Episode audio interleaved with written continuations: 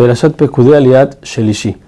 También hicieron el Meil, que era como un chaleco que iba encima de las ropas, que tenía sus campanas y sus granadas abajo en la parte inferior, que era lo que hacía que sonaba cuando él caminaba. Luego el ketonet, que era la túnica, y por último el sombrero. Ahora, sobre el sombrero dice que estaba el tzitz. El tzitz, como dijimos, era una, plancha chiquita de oro donde estaba el nombre de Hashem puesto y este en la frente de Aarón. Ahora sí nos explican que el tzitz iba en la frente.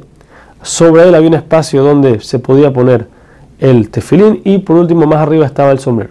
Ahora el pasuk dice que el tzitz estaba encima del sombrero. Entonces, ¿cómo puede ser? Rashi nos explica que el tzitz, para poder que no se caiga, ya que no le rodeaba toda la cabeza, sino llegaba hasta la mitad de la, de la frente, hasta los lados de la frente. Entonces esto, este tenía tres hilos, dos a los lados y uno arriba. Los de los lados se pasaban por atrás de la cabeza y se amarraban, y el de arriba era el que iba encima del sombrero, por eso el pasuk dice que va encima del sombrero. Este hilo iba encima y se amarraba atrás con los otros dos.